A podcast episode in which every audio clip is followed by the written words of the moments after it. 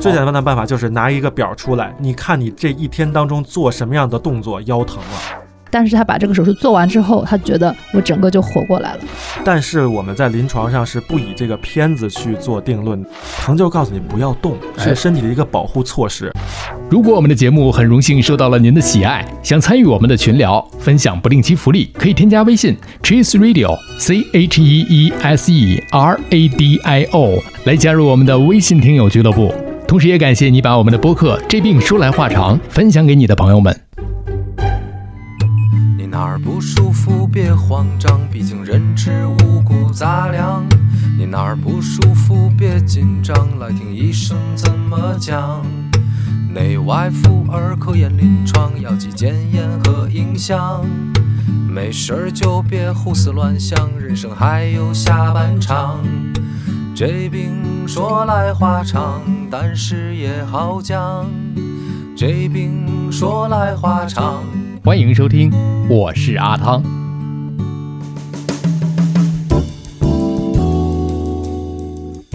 这病说来话长，今天非常的热闹啊，很多的朋友期待了很久啊，来跟大家介绍一下。首先来女士优先，有请我们的麻醉主任啊，董老师董欣彤。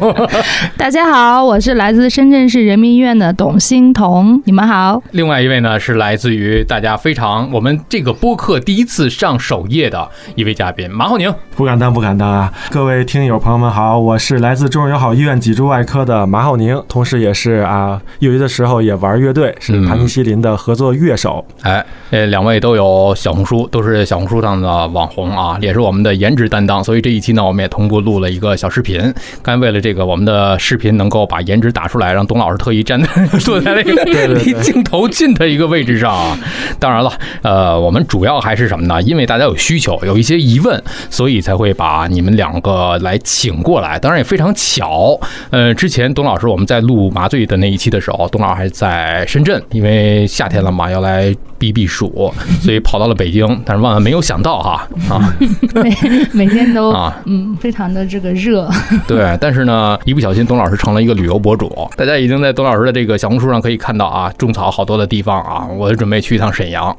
呃，董老师其实来北京是有学习的任务的，嗯，对，哎，这个研修一下，在著名的这个可以说吗，可以说可哎以。，阜外是吧？对，它其实是中国医学科学院，嗯然后呢，阜外医院，然后呢，也号称是国家心血管病中心。嗯，这算是心血管疾病的这个一个中国的一个天花板了。这个位置，我在这里要学习这个心脏麻醉半年，嗯现在已经过了三个月，啊啊，已经过半了。对对，已经过半了。嗯，在过半的时候因为跟董老师以前就有约，我们说来北京之后啊，招待一下董老师。跟董老师主要是在线下录之前我们没有录完的那一期，当时那一期是麻醉周，对中国麻醉周，对对那那一期也是得到了一些董老师所在单位的一些官方推荐和认可啊，真的是这个播客啊，就当面感谢你们二位。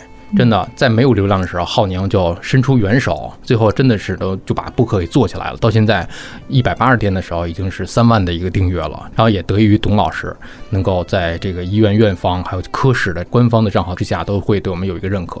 包括后面还有广东省医师协会也是推荐过咱们的播客，包括北京中医药大学的学生会的官方的公众号也都推荐过，说明大家的确是在用心做好一个内容。对于大家的，对于听友的一些个困惑啊，我们也都是有一个宗旨，就是让大家解除一些个焦虑，让大家不再去烦恼，不再去担忧，不再去害怕。所以呢，大家有些问题是持续性的，就比方说咱们这一期先来就着浩宁的这个问题啊聊一聊。很多听友当时听完之后没有解渴，甚至是说有一些新的问题产生出来，结果就给你做了一些留言，我来念一念吧。我们的听友群啊，现在也比较壮大了。你看，第一位朋友松泉他就说了啊，网上一些防止脖子前倾、驼背啊、肩膀内扣的视频靠不靠谱？呃，有没有通过？哎，浩宁，你不是录过吗？小红书上有啊，也有，哎，也有。那他接着问啊，有没有通过一些方法来缓解，甚至是扭转这些情况呢？先说他的这个第一个问题啊，嗯，那么我们就像比如说嗯，这个脖子前倾啊、驼背啊、肩膀内扣的这些问题啊，嗯就是姿态的这些问题，它其实就是说防止这些东西的视频，它靠不靠谱，主要取决于谁录？就是取决于什么？就是说，呃，如果是主动锻炼的视频，我认为，而且就是比如说，他是一些比较知名的，比如说做康复的大夫呀，嗯或者是健身教练呢，他嗯去推荐的，我认为是靠谱的。啊但是被动的放松，比如说有些人会说我，比如说按个摩比较舒服呀，嗯可能有缓解。我认为还是主动锻炼更能够去缓解这些问题，因为它是从根本上改善了你的颈部啊、肩部周围的肌肉的力量。这种情况下呢，它的这种脊柱的曲度呢，才有可能得到改善。第二个问题，他说有没有通过一些方法来缓解甚至扭转？缓解的话呢，其实可能就是做一些拉伸的一些小动作吧，就是多活动，其实就能够搞一些小动作，哎，对，就能够去缓解这些问题带来的不舒服。但是想要扭转的话，就像我在临床上也经常是在门诊跟患者说的，比如说防止啊脖子前倾、驼背这些问题的话啊，那么一定是靠主动锻炼去缓解的啊，哦就是说没有偷懒儿的方式。嗯，嗯，你看看，这是第一个问题啊。嗯呃，哎，浩宁，你可以就是咱们那个小视频给大家演示一下。我记得有一个视频，不知道是不是你教的，我忘了，是不是这样啊？啊，对，就是你不确定你自己的脖子是不是前倾的时候啊，你就尝试着把这个两个手指头推推啊，嗯往里一推，推一下你的这个下巴，你感觉脖子会不会往缩后冲啊？的感觉？对，哎，如果它真的往后缩了，说明我们就是一个前倾的一个状态。但是前倾其实是呃我们所有人的一个现在的一个嗯很常见的问题了，因为我们看东西，不论是看电脑屏幕，还是看我们这个手里的稿子呀、手嗯手机之类的，人在关注于前方的事物的时候，不由自主的就向前去探。哦，啊，对，所以说这种情况下呢，肯定是需要去预防它带来的这个问题的。嗯，但是呢，也不用太紧张吧，也是很简单的啊。对，确实是啊。当然这些个方法大家掌握了啊。另外一个问题呢，也是松泉他说，到底应该以什么样的一个姿势使用手机、电脑听汤老师播客？哎呀，怎么还要带这样的提问呢？我觉得听播客怎么舒服怎么来呗。躺着也可以听，躺着也可以啊沏一杯茶啊，然后这个舒舒服服的往沙发上一躺，往床上一躺都可以啊。但是这个看手机和电脑呢，最好就是说以一个平视的角度去看。平视啊哎，对，比如说我们拿手机的话，就不太建议哎低着头这低着头这样去看。我。们可以就是这哎对，就像把它举起来这么去。对面的人说：“你拍我干嘛 哎对，还真是要小心？”这个问题啊。确实有这么一个尴尬。你比方说，我有的时候在通勤的路上，嗯然后我喜欢坐地铁的时候，哎，拿手机，我可能看一看听友的这个留言，给大家回复一下。嗯但是呢，我看着看脖子会累得慌。但是我我可能我就想这样，但是我一举起来的时候，大家会不会对面的人会觉得你是在拍人家？有一点尴尬啊，有一点尴尬，是吧？我觉这是得客观的一个存在。客观的存在，那干脆就咱就别看手机了，别看手机了 啊，就从根本上杜绝这个问题，就是公共场合的时候少看手少看手，机啊！少用正确的姿势看手机哎，要看偷偷看是吧？怎么把这件事儿变得这么的那个理所不应当了？理所不应当。嗯确实是在通勤的路上，有的时候像咱们北京的这种交通，董老师来北京之后坐过地铁吗？坐过坐过，啊，高峰的时间坐过地铁吗？高峰的时候没有，啊，你应该体会一下啊，北京的高峰地铁，你可能挤得你掏不出手机来，就没有手去掏手机，确实是是非常的挤。深圳的地铁也是同样很挤吗？也比较挤，啊，但是它还是在几个大的那种那个线上会比较挤，重点的节点上，对嗯重要的节点以及在一些换乘站上会特别的挤。确实是在这个地铁上怎么如何玩手机啊？浩宁已经给了一个非常好的一个建议啊，就是 没收。再来看第三个问题吧，呃，久坐学生族、办公室族啊，就是说咱们白领应该如何预防颈椎病啊？腰间盘突出，重点来了，嗯嗯，，其实特别的简单，就是很多人会有这问题。我觉得最简单的方式辞职就是。回家躺平，对，跟刚才的节目一样。然后我们今天节目就到此为止了，到此为止下回见啊！是这你最近去德云社兼职了吗？乐队不景气是吗？乐队不景气，得换一个行业去做啊。然后这个颈椎病和腰椎间盘突出，这些都叫做脊柱的退行性病变啊，这些疾病呢，它的预防方式就是多活动。比如说，嗯我们不论尴不尴尬吧，因为学生党很简单，它都有课间休息。对，如果是这个白领的话呢，总是觉得突然大家都在工位上坐，你咵嚓就起来了，哎看起来挺尴尬，是就不要想这个问题，你就嗯一个小时就起来动一动。对啊，对，所以说就是只要多活动，让这个肌肉总是在一种松弛的状态，嗯就很容易预防这些病。哎啊，你看，就有的那个公司里面，它有那种可升降的支架。嗯啊，直接你要站起来的话，它的高度就匹配到你的这个目光所视的这个水平的这个角度了。嗯，为什么咱俩一路，我总觉得这里面有东西可以卖呢？哎，其实这个人体工学 这个东西是很重要的，是吧？对对对上次咱俩是说的是枕头，枕头对，哎，看我就换成荞麦的枕头了，枕头、床垫啊。今天是这个升降的桌椅，是这样桌椅。其实这些东西大家可以去参考，产品之间也都是良莠不齐。最主要的是大家找到一个自己放松的一个状态。对，其实这些东西我觉得大家很重要。比如说，就像古代人他都要需要骑马，嗯那就会有各种各样的马鞍一样。哦那我们现在在工位上去工作，那肯定要配就是舒服的这个座位嘛，对吧？嗯所以有句话叫做“差生文具多”，差生文具 这句话就是这么来的。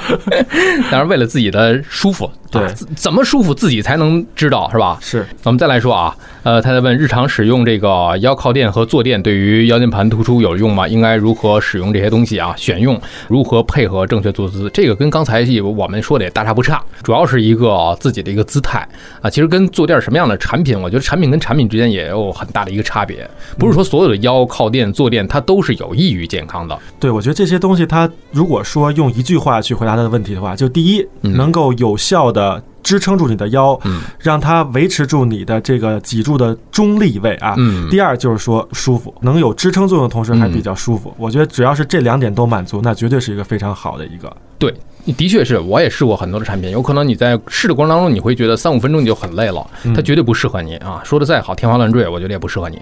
再来看另外一位朋友蔡董，他说日常如何保养，可以在办公室的一些放松动作，这个大家可以去看浩宁的那个短视频。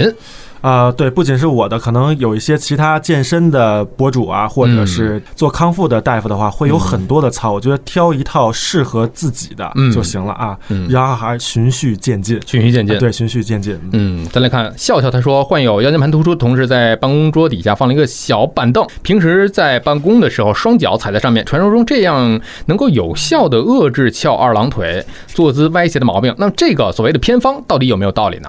我觉得它就是一种替代的疗法吧，嗯就是比如说你放一个板凳之后呢，你的腿可能就翘不了了，嗯就是它在这个姿势下就不能翘二郎腿，遏制住了。对，其实如果说你这个姿势不难受，那嗯我觉得可以这么去替代这个翘二郎腿的这个不好的姿势。嗯但如果说你能够真正的就不翘了，从心理上就解决这个问题，我觉得是更好的，嗯啊，更自然。你看，他们都集中到了一个问题，就是腰间盘突出。其实对于腰突这个问题，董老师也有一定的发言权。对，因为我老公其实是在我们大学的时候，他就有这个腰椎间盘突出。嗯。因为当年他，你想嘛，那时候才大学生，就是通常对于这种手术肯定是比较恐惧是的，是的，然后呢，就是各种偏方，中医、西医、嗯。各种理疗、针灸、推拿，全部都试过了。嗯。然后大概拖了几年的时间，啊，就是现在看起来，其实他做的手术也是比较简单，就是一个比较微创的一个那个叫髓核消融术。嗯。但他做完之后呢，他就感觉明显就是改善了，然后可以直立行走，可以活动，并且他呃也不影响他打球啊、活动啊这一些。嗯只是我觉得，就是很多人，包括现在老年人，我们经常也会有亲戚会跑来问我们说：“哎呀，我的腿痛、腰痛、腰麻。”如果跟他们说手术，像我们因为可能接触在手术室，所以我们对于手术，我们的内心是可以接受的。但是其实是在其他人的旁边旁观者，他们是不能够接受一上来就手术的，但他们会使用一些其他的那些治疗方法，嗯先尝试着去去做一些，去缓解一些症状，往往就是有用。比如说缓解了疼痛，但是你你只要你不疼了，你又会继续就又会活动啊，你只要活动又会加重，嗯它就是在这个反复的这个好转与加重、好转与加重这个过程中，至少要折磨个一两年嗯到两三年，然后最终才会下定决心说，哎，我要去做一个。外科治疗的手段嗯，然后才去把它这个缓解。我记得非常清楚，我跟浩宁第一次录腰突的专题的时候，我们说过什么样的人来做手术，就是已经疼得站不起来了，直接打幺二零送来了，那肯定是手术了。有的人就是你回去之后越犹豫越不想做，嗯，越来越拖，是吧？最后也就不了了之了。除非你就是真的是下不了地，就站不了了，就非常难受的时候，在医院就安排手术了。给大家讲一讲，刚才董老师说那个消融的那个方法是一个微创的技术嘛？对，其实它的那个方法就是说啊，你的这个椎间盘在突出的时候，它会有一定的就是神经的张力会变高。嗯，哎，这样呢，但是呢，它又没有客观的没有压迫到你这个支配腿上面的这些神经。嗯那么这种情况下呢，就不用做大手术，做这个消融呢，它的张力变小了，疼痛就减轻了，而且你的腰本身它的稳定性是好的。那么在这种情况下，这个手术又没有破坏掉这个腰椎的稳定性，嗯所以说它之后其实就是正常的生活就没问题了。哦啊，那可能就像那个董老师的爱人这种情况呢，可能之后日常生活中也需要把这个腰背部的功能锻炼作为一个功课去做，不要让这个地方的肩盘再出现问题，嗯那就好了啊。是的，所以现在每一次出去都是他让我背包，他就会说 他的腰痛，他背不了，他负不了特别重的东西，哦然后就会出门就会变成我是一个扛东西的一个主力。你的背包让我走的好缓慢啊。用一个小毛病占了大大的便宜。便宜吗？当然了，对对于背包呢，这其实现在有很多的这个品牌啊，它有一个背负系统啊，就背上什么空速啊，什么这个零重力呀，等等等等，大家可以去参考一下啊。有了这个包就不用董老师再背了，是吧？就让就可以让孩子背，哎，孩子背也是可以的。孩子长大了得为父母背包了啊！这说到这个腰突的这个问题，其实很多的人一听说浩宁要回来接着啊返场的话，有很多都是，当然了，这个就是你的专业了啊，嗯腰突这个话题。呃，然后另外一个就是刘小七他在问什么样的睡姿最伤腰？趴着睡觉对腰有什么影响吗？其实是这样，我觉得只要就是你的这个腰不是在这个中立位，中立位这个点非常的重要啊。嗯就可能，但是就是可能听友们对中立位的这个概念啊，还有什么的，他可能还是很陌生。慢慢的，咱们慢慢去渗透吧。反正我觉得就是只要是你的腰是在中立位，那你怎么样的一个睡姿都没问题。嗯但如果说你是扭曲着扭，麻花，嗯哎，，对，包括像趴着睡觉，可能这个腰是相对来说比较往后伸的，嗯，那可能它的肌肉是不平衡的，那么就可能会出现这种加重它肌肉劳损的这个问题。那么嗯短期可能就是累和不舒服、酸痛，长期可能就会出现这种腰突的可能性啊，就是这么一个情况啊。哦，另外一个朋友北菜菜他说，呃，好多年前硬拉动作不标准就伤腰了。你看这个问题还是挺严重的啊，很多人在健身过程当中并不是一个标准的动作，那目前不大能够搬重物以及长期的弯腰起身就剧疼，有什么缓解的这个或者是改善的办法吗？其实我觉得，呃，北菜菜这位朋友问的问题是，我觉得这些问题当中特别特别值得去展开说，而且在国内嗯现在做的不是很好的一个问题，就单。单独这个问题，或者包括我们这个节目以后能不能嗯。带来一定的这种能量吧，还是什么的嗯，就是其实很重要，就是什么，就是第一，健身的一个科学性，就是说什么样的人上来可以做硬拉。如果说我从小就没做过这个锻炼，我甚至俯卧撑都做不起来及格的话，那我要不要上来就做硬拉？另外就是说我腰伤了之后，如何去通过改善生活的方式，怎么样去在生活中把姿势和动作。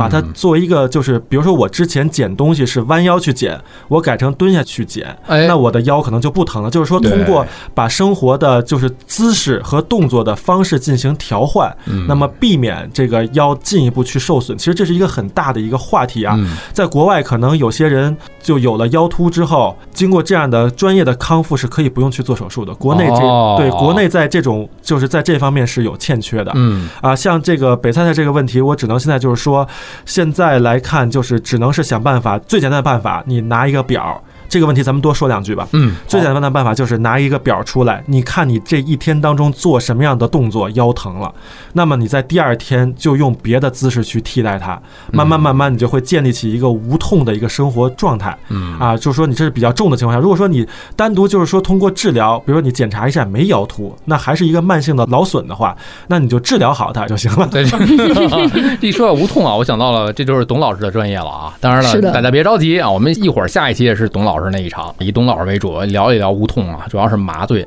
因为我们今天有新的组合，叫做“麻中有麻”啊。究竟谁是真正的麻大夫？大夫，我们可以一会儿录一个 slogan，可以哦，啊，我们是麻中有麻。对，不过确实挺有意思的。我在我们医院刚入职的时候，第一个月发奖金没有我的。为什么？后来我发现我的那个科室是手术麻醉科，就是就是他属于麻醉科了是吗？对，就是他们那个人事处，就是可能一下，哎，这麻麻大夫就就就就不小心就给弄错了。啊，啊，并且有有时候。对出去去当考官，有一次去协和当考官，当考官的时候，人家就是后头会有一个 title title，嘛，嗯。哎，就写马浩宁，呃中日友好医院麻醉科。醉科，哎，就理所当然就给归过去了。啊，那那你这个直接说明你跟麻醉有缘，有缘我跟啊你说有缘。要不我去实实习吧，从这个抽 抽药开开始。对对对，来麻醉科的必备技能就是先学会抽药。抽药是吧？先学会抽药，然后呢，偶尔的这个表现好了，让你插个管儿，啊，对，哦然后扎个动脉，那动脉、静脉，哦，原来是这样。一会儿可以啊，聊一聊相爱相杀的时候啊。嗯 当时跟董老师聊那个麻醉周的时候，就说跟外科真的是相爱相杀。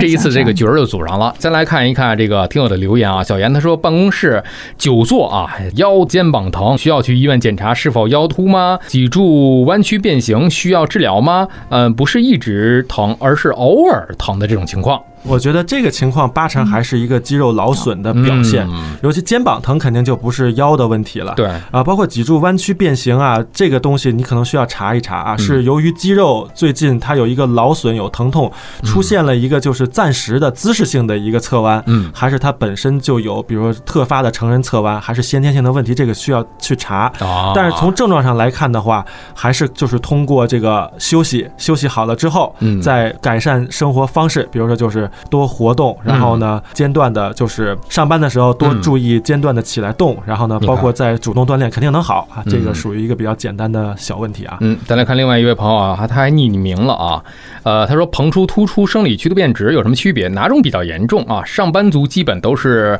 腰椎和颈椎的问题，平时如何注意保养？后面的问题刚才已经跟大家去描述了啊，先说一说前面的这个问题，膨出、突出、生理曲度变直有什么区别？哪种比较严重？膨出和突出都是描述这个腰椎间盘它的一个突出的这个状态的。嗯理论上一般来说，膨出是比突出要轻，嗯，但是我们在临床上是不以这个片子去做定论的。这是一个影像学的一个表述。对，但是嗯就是说，客观是要看这个人有没有疼痛。嗯，如果说这个人他描述上是突出，但是他不疼，那你就嗯没有关系，不用去治疗，只需要预防疾病的发展就行了。嗯，但有些人是膨出，但他已经对神经有压迫了，并且呢出现了症状的话，那也需要去治。所以它嗯其实跟症状的大小没有一个直接的一个关联嗯啊。所以说呢，真正还是什么样需要处理，还是怎么样的处理方式，还是需要去根据症状去定啊。嗯这么一个情况。说到处理了，另外一位朋友正好是长话来听，他说腰间盘突出啊，西医治疗的话，达到手术标准，就是说手术指征达到哪些才可以做手术？基本上我们就是比较共识的啊，嗯三个点吧。第一就是无法控制的疼痛，嗯。哎，你不行，你疼痛难忍。疼痛难忍。你今天比如说大夫跟你说这得开刀才能治好，他说快开吧，啊，只要能好就想开，就已经疼到这种程度了，哎，那没有问题。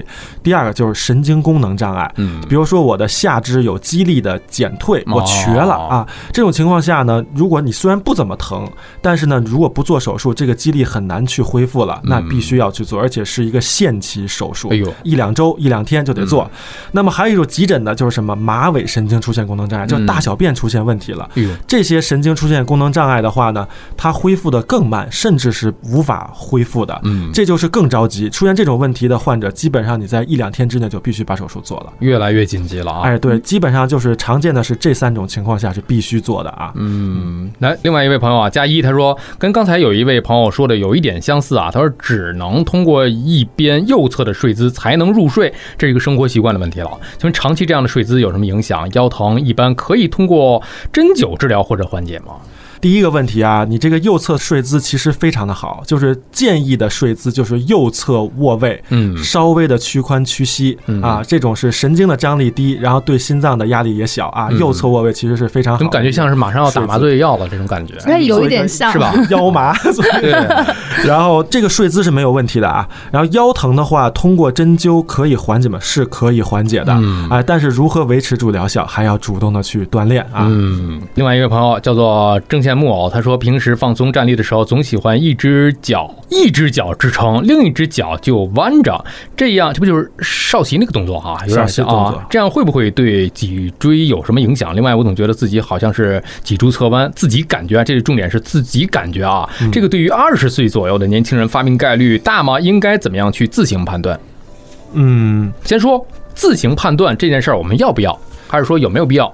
自行判断的话很难，嗯至少得有一个人帮你看一下啊。啊，对，就是对自己的话，其实嗯就是有明显侧弯的人，在弯腰鞠躬、双手低垂放松的情况下，嗯他的双侧背部是不一样高的。哦啊，但是这需要别人帮你去看。如果你非常担心的话呢，你可以挂个号，让大夫帮你看一下就行了。嗯如果还是担心的，可以照一张片子，就全一目了然了有没有侧弯。嗯那么一条腿支撑这个事儿啊，我觉得长期来说对脊柱应该是没有影响的。嗯但是你可能一侧的，就是下肢两侧的肌肉力量可能会不平衡。哦啊，对啊，是这么一个情况啊。嗯，你看明白了。郑小鱼他说，有时候腰很难受啊，使劲扭的话会嘎巴一声就舒服多了，正骨那种感觉啊，可以经常这样吗？会不会导致增生？还有人说呢，吊单杠可以缓解腰痛，哎，这个我也听说过啊，嗯单杠疗法，自己在家偶尔吊一会儿有意义吗？呃，先说咔吧这一声吧，嗯咔吧一声就很舒服了。如果你觉得舒服的话，就是经常这样，只要是说咔吧的同时不疼，嗯，那就没有关系。就来，和浩宁演示一下那个嘎巴的一声，嘎巴一声，就是我的手是 那个才艺表演，其实这个声音是怎么来的？这个声音是你挤压关节的时候嗯，关节当中的体积变小啊，然后呢，空气从关节当中挤压出来，它产生一个弹响声音。如果说它没有伴随疼痛，因为有疼痛就有可能是关节本身有问题，啊摩擦产生的响了，就不一样了。然后呢，我认为如果说就这个东西你要觉得舒服，你就不用去想它，但也不用特意的老是去诱发它啊。嗯然后呢，导致增生那不会。然后吊单杠可以缓解腰突这个问题，它是可以的。哦，真可以啊，对，其实它是等于用自身重量做的一个牵引。哦，对，但是如果你一旦落下来之后呢，你的垂直的这个重力又有了，又对肩盘做了挤压，那么它这个突出应该还是会存在的。只不过你在吊的过程中呢，有部分回纳了之后，会减轻你疼痛的一些问题。嗯但是，一下来它又突出出来了，那么可能就又不好了。那就得一直吊着，比如说，如果说你吊了觉得舒服，嗯那说明你的突出非常轻，它是可以回纳，而且能够缓解维持住的啊。如果说你吊完之后吊的时候很舒服，下来之后它就又疼了，那可能你的突出就比想象中的要大或者更明显嗯。这种可能光靠吊单杠它就缓解不了了，那就可能还是要做正规的一些嗯治疗了哎，对，而且你刚才说那个下来那一下，有可能真的是会更难受，所以大家如果有条件的话，在底下垫点什么东西，是吧？你下来是缓解一点啊，就是缓慢下降，不要嘎嘣一下子，那样得不偿失。你刚才那几分钟都白掉了。嗯。当然，你如果能坚持几分钟的话，吊单杠能坚持几分钟的人，可能腰没啥问题，是这样的。对，说明还是有一定的这个力量的。对，嗯另外一个朋友 L X Y 他说，稍重点的这个包包时间久了或者站久了啊，这个下背部靠近这个尾椎骨的地方就会很酸，是什么原因呢？能做些什么拉伸动作缓解吗？这个董老师应该有发言权啊，经常背包的人。对，其实我这个问题我也刚刚听了半天，我也很想要问，因为我嗯。也是常年应该是用右侧这个肩膀在背包，蛮习惯去翘个二郎腿的。然后，所以我老公整天会念叨我，他说：“嗯你看你就是有点那个侧弯，站在那里的时候，就是我会感觉我可能两侧肩膀就是没有一样高，然后就可能是因为长期用这个右右侧右侧这个这个问题我也有面临，因为我也是不喜欢双肩背，就什么样的包我都喜欢单肩背。就也不是很帅嘛不是双肩也可以，但是如果女生还是单肩会多一点，单肩包背着好看，对吧？但是你啊，你说的那个包，我说是双肩背的背包，我也是单肩背。对，但是就是还是因为我还是习惯性的可能右侧，因为我们是右撇子做的多右。侧习惯性啊。所以说不知道这个有没有什么影响，或者是说有没有什么可以改善，还是什来，么？浩宁，那我先回答听友这个问题啊。嗯其实我觉得就是今天咱们就是所有关于特别个性化的症状的这些问题啊，我觉得还是仅供参考吧。对，因为毕竟我们如果是一个很严肃的医疗行为，那我们必须得是见到人，然是的后做一些物理的的检查，甚至影没像局的检查，才能给您一个非常负责任的一个医疗的一个判断吧。没错没错。然后呢，他说这个就是下背部靠近尾椎骨的地方会很酸，背稍重的包，那可能就是在这个背包的时候呢，呃，由于后边很坠嘛，它可能就是肚子会往前挺，会出现一个脊柱的后伸，嗯后伸之后可能就是下背部甚至臀部的筋膜就会逐渐的变紧张、变挛缩。哦那么可能是产生的还是一个肌肉筋膜的一个牵涉痛啊，嗯并不是有一个神经的压迫。那这种情况下，我觉得就是一个什么原因？那就是累嘛，劳损了，它就会出现这种疼。做拉伸动作缓解，那我认为就是做体前屈，哎，把对是把这个挛缩的背部的。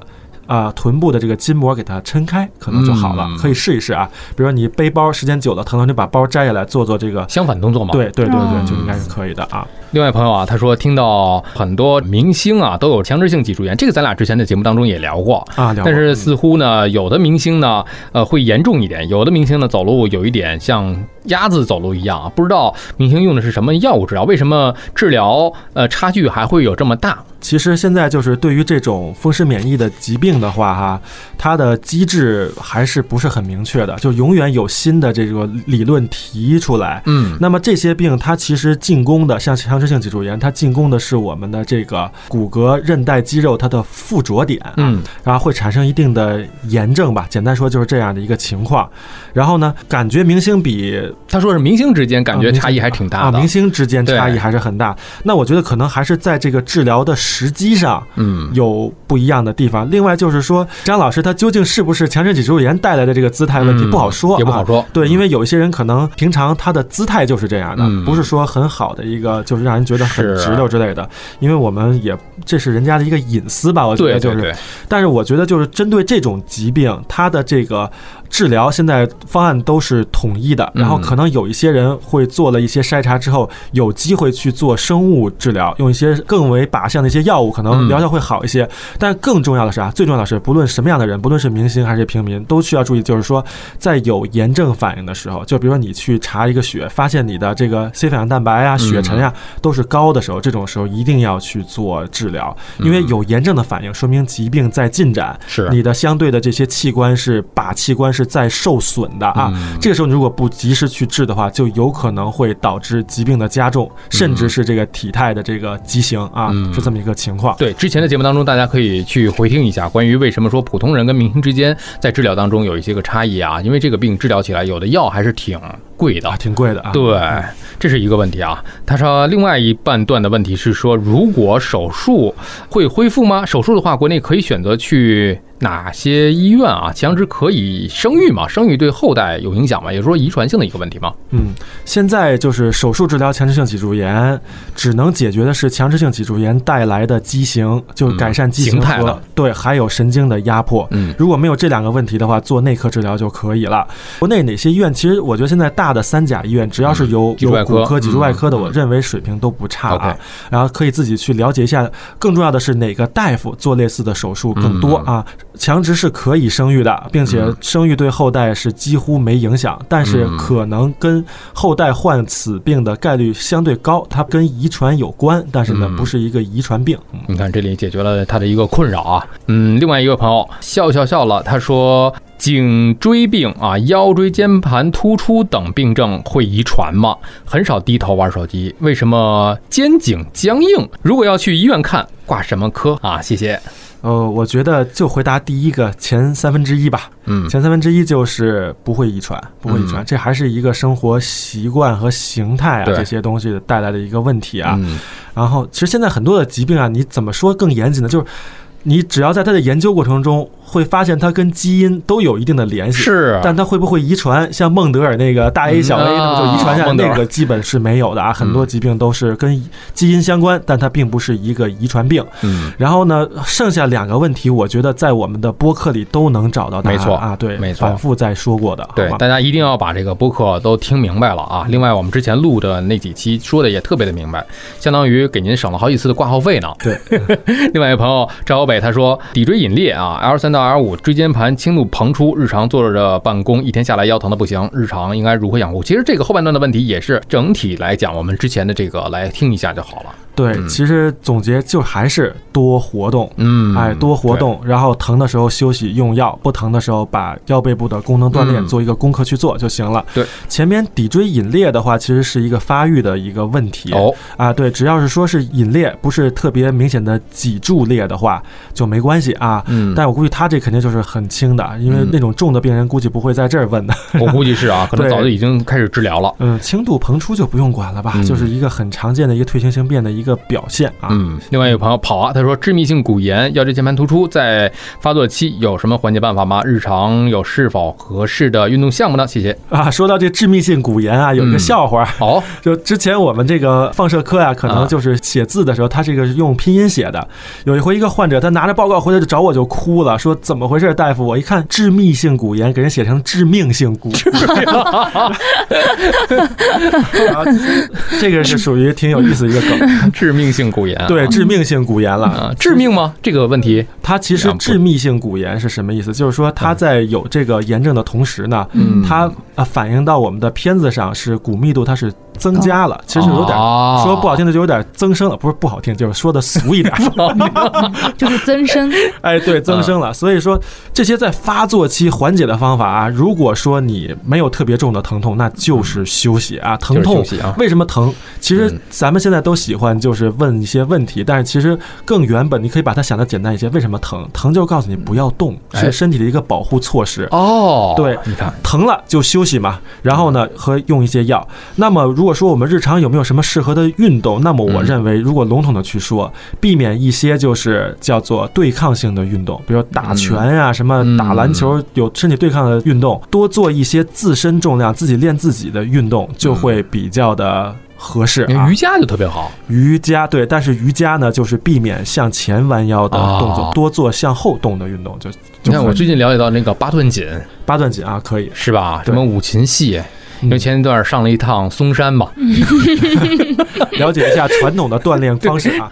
呃，另外一个朋友啊，他叫做洪亮，他说我爸爸呢是腰突导致的坐骨神经痛，每次呢找当地的老中医开了中药，吃完就没事了，但是每隔几年又会复发，痛到下不来床。请问是不是只能通过手术治愈呢？手术后还能干活吗？他这个问题挺好，就刚才嗯就是有朋友问了，在什么样的情况下必须做手术？嗯，他的这个情况就是说可做可不做。哦，可做可不做的意思就是说，他现在有这个问题，并且影响到了生活。嗯，但是你对生活的要求有多高？就比如说，呃，你觉得每隔几年复发，然后疼到下不来床，但是又能治好，这个情况对你的心情和生活影响大不大？嗯如果觉得不想再这样了，那你就通过手术，那一定是能治好的。嗯如果说你暂时对手术是有顾虑的，那就可以再去观察，不出现我前面说的那三种必须做的情况的时候，嗯就可以去观察。那么手术治愈呢？那说的严谨一些，就是说你有问题的这个阶段啊，我们腰椎的这个运动阶段，就突出的这个地儿啊，嗯通过手术是一定可以治愈的。嗯但是其他的地方会不会出问题，那取决于我术后的这个调养啊。嗯那么术后还能干活吗？这就是一个康复的问题了。如果嗯康复的好的话，一般来讲没什么问题啊。嗯，这个问题其实我想问的是，他说的有一个词叫做这个人物啊是他爸爸。其实我想关心一下，腰突这个手术的年龄的适应的这个年龄段啊，嗯是从什么年龄开始到什么年龄有必要做这个手术？其实跟年龄的关系不大，还是对自己的生活的影响。嗯你像我老公，他当时做手术是在大学的时候啊，其实他也就二十来岁。但是他确实那几年的困扰他，他当时我们在大学在学习，他比如说上课，他从寝室走到教室间，他觉得这个过程他都受不了很痛，苦而且他反反复复的维持了几年的这个时间，最后他下定决心，那时候他他才二十多岁，你想一下，嗯二十多岁他，但是他把这个手术做完之后，他觉得我整个就活过来了。到后面，包括他之后的工作生活，就是影响，就是已经改善了很多很多很多。所以我觉得这个跟年龄是没有关系，还是对生活的质量跟要求有关。对，二十岁，你想想，正是那种活泼好动啊，嗯，每天活跃在操场上、篮球场的那种。你要如果说从寝室走到教学楼都是很费劲、很痛苦，那是真的是我既不能玩，也不能去上课了。嗯，这个就强迫着你一定要去治疗。对，甚至连谈恋爱可能都费劲，是吧？哎这个可能也是动力做完手术之后，你看看这个人生赢家开始了啊，生生龙龙活虎，二马一搓撞，蹭啷啷啷啷 啊，把婚就结了。对，呃，另外一个朋友雨佳他说，体检啊，测出这个呃脊柱侧弯啊，目前做的都是正骨治疗。平时呢，因为本身有运动的习惯，想知道是否有结合运动的针对脊柱或者是腰椎问题的好办法啊。运动的时候，教练会说，如果腰痛，可能是核心力量不够，很多教练都会这么说。但是呃，是不是所有的这个腰部的疼痛都能够通过运动这个肌肉来锻炼得到解决？啊，问的还很专业啊。嗯首先，如果体检出脊柱侧弯，自己之前都没有发现的话，肯定是一个比较轻度的一个问题。嗯那么，如果是我们常见的特发的这种侧弯的话呢，然后其实正骨呢可以正，但是呢，很遗憾，它肯定是过了，就是它这个东西它是正不回来的。嗯但如果你是轻度的侧弯，你首先从外观上是看不出来的，并且如果说你有锻炼的习惯，它两侧的肌肉量很足很厚的话，就是把脊柱很好的覆盖上的话，它嗯也是看不太出来，而且对脊柱是有保护作用的。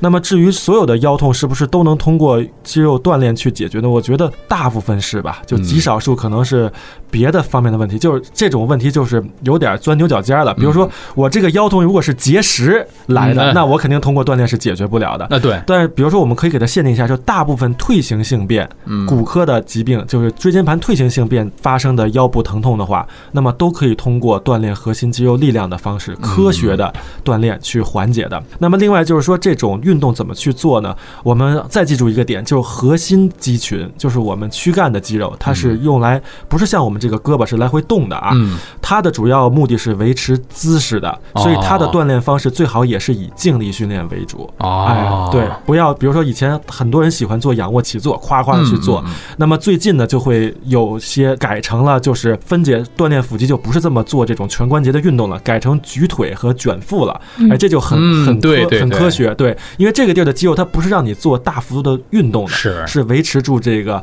某些动作的对稳定性的啊，对，嗯，你看这个问题还是挺专业的。啊。另外一个朋友陈晨不到，他说目前平时健身加长途骑行加爬山，哇，还是挺健康的一种方式，有点像董老师啊。之前检查腰椎 L 五到 S 一突出半变性，L 四到 L 五轻微的隆起，平时负重锻炼会有一点酸，怎么在不伤害腰椎的情况之下还能够健身呢？健身的时候怎么保护一下这个腰椎呢？那其实最简单的就是说，我们把所有就是举哑铃的、用器械的锻炼都先不做，嗯，自己练自己的运动是最安全的。自重嘛，哎，对，自重的训练是最安全的。你就做俯卧撑，嗯，就做什么就是引体向上，做做操的话，一般就不会有问题啊。嗯健身时候保护腰椎的话，那比如说你最近就腰的核心力量不好，嗯那你可能锻炼的时候需要带一个护腰。那么慢慢力量好的时候不用护腰了呢，那你就是一定就是注意，就是做任何的动作腰都是中立位。嗯，就就中立位这个特别的重要。对咱们以后可能就是培养大家在日常生活中做什么动作都是脊柱都是中立位，哎，这个特别的重要啊。嗯，另外一朋友小螃蟹他说，去年腰疼拍了核磁，医生说啊，退行性病变，L 四 L 五膨出，因为好多人都是在这个 L 四五的这个位置上。说实在的，想解决可以做手术，就是把两节变一节儿啊，我瑟瑟发抖，这个可行吗？之后就是按摩，然后艾灸一下。想问这些可以通过正确的这个康复锻炼恢复正常吗？形态上可能恢复不了正常了，膨出还就是膨出，但是呢，功能上是可以去恢复的。这是其一，其二的话，两节变一节，就说我们做那个手术嘛，嗯手术做不做，那么取决于对生活质量的影响。现在像您会瑟瑟发抖的话，说明症状就不重啊。啊，所以先不 对，就是如果疼得很厉害，那肯定大夫说怎么治你都觉得很好，只要是能治好的。所以说这种情况呢，就是先不用管它，就是做一些锻炼吧就行了。两节变异节这个事儿，就是之前咱们那期节目里面说的那个问题，其实就是局部的强直性的固定嘛，就是这个是微创的一个技术吧？啊、现在可以微创做，也可以开放做，哦它是一融合术嘛，其实是一个最彻底的把这个嗯。一节腰都治好，因为你把它所有压迫神经的东西都去掉了之后，嗯。脊柱的稳定性就没有了啊，嗯。所以说这时候要需要做一个融合，把两个腰焊接在一起。嗯。一个是它稳定性又重建了，第二，在这个骨头完全稳定的情况下，它是不会发生增生的。嗯骨头只有有相对运动才会出现增生的情况。嗯那么，所以这一节只要神经释放出来了，成功的融合了，它不会再出现压迫的。哦，对，把东西抽出来，这个其实是微创。嗯，然后呢，更微创的是董老师爱人的那个，就啊是局部做一个消融啊。就把它变小了，它就没有压迫神经，嗯所以我觉得他可能那个症状就会改善很多。哦，这样，大家可以根据自己的不同症状，当然选择权是在于你的病症，你不是说我在上来可以选择菜单，我就要哪一种。呃，选不得，还是得根据病情吧，我觉得。对。啊，再来看另外一个朋友赖赖，他说：“哎，这个问题，蝴蝶锥啊，成年人蝴蝶锥是罕见病吗？他本人二十七岁被查出来，目前没有症状，医生说放在现在医学条件好，就这样是不是要被终止妊娠的？然后，所以我是超级幸运还是超级不幸呢？呃，首先这个蝴蝶锥这个问题啊，嗯是属于先天脊柱畸形的一种啊，呃，它不算罕见，但也不是一个很常见的问题。嗯更常见的像刚才那个骶椎隐裂啊什么这些啊，像蝴蝶锥这个二十七岁被查出来，目前无症状，那我觉得它可能是单纯的一个畸形。嗯，但往往那些需要终止妊娠，甚至就是很小就夭折的患者，他的蝴蝶锥只是全身各种地方畸形或者各种地方的这个疾病的其中表现在脊柱上的一个表现而已。嗯，所以说那种的小孩可能寿命会比较短。现在我觉得他如果没有任何不舒服的话，就不用管他去了，不要去想他。嗯等问题，假如有问题了，问题来了再说。然后呢，超级幸运还是超级不幸，我觉得这个问题都是相对相对的吧。我认为现在来看，如果我说还是幸运的，还是幸运的嗯啊，因为我觉得能够说的哲学一些，就是我觉得能够健康的生活，然后呢。嗯在一个比较平安的一个世界里头，然后去能够体验一些人生中的这个喜怒哀乐、世态炎凉，我觉得就算很幸运了，值得庆幸啊，啊。值得庆幸。他说这样是要被终止妊娠的是吧？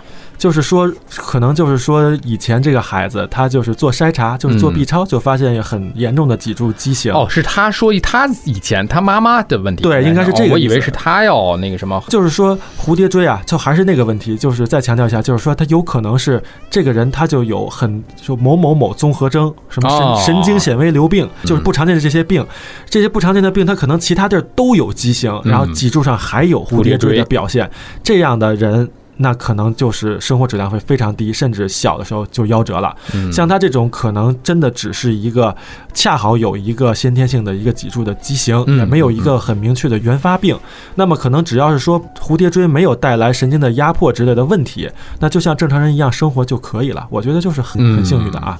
再来看最后一个问题啊，YQX 他说长期办公之后，明显感觉到腰椎、呃颈肩经常性的不舒服啊，最直接明显也会觉得身体左右不协调，医院拍片也是直接反馈后宫问题，想得知如何缓解已经造成的损伤和疼痛，以及还有没有办法去复原。那就还是做总结吧，就是有不舒服的时候用药和休息，嗯一旦好了之后主动去锻炼。嗯那么呢，还要在工作中调整生活。就是说，你现在有这个问题啊、比如说明显的不舒服是为什么呢？嗯长期办公后是说我们不是一两天的问题，是我可能从学习到上班嗯都是一个长期的伏案工作的一个状态。嗯在积劳成疾了，是那么我们在养好了之后，做好了锻炼之后，还要把我们的工作状态进行一个改善，嗯就是要多活动，然后呢，甚至要争取这种就是别太累啊。所以说，还是要从改善生活呀、治疗呀、锻炼上都去做，就有可能是康复的。嗯反攻的问题，其实慢慢的你做力量训练，它也是能够去缓解的啊。嗯，这是关于浩宁的这些个问题啊，大家这个给你留的这些个作业已经完成了，完成了 真不容易啊不。容易，问题比较多、啊。多个问题对，但其实我觉得我们之后可能会把这些东西归纳归纳，其实很多东西是相通的。对，然后另外 下边的董老师这些问题，其实我更期待啊，因为是吗？其实我觉得对于听友来说更神秘的，因为很多人可能没有对没有见识过这些东西啊。我们这一期呢，我们聊的主要是浩宁这一部分啊，这个腰椎的这个部分。我们下一期这边车辆话长，主要听一听董老师的这神秘的这部分。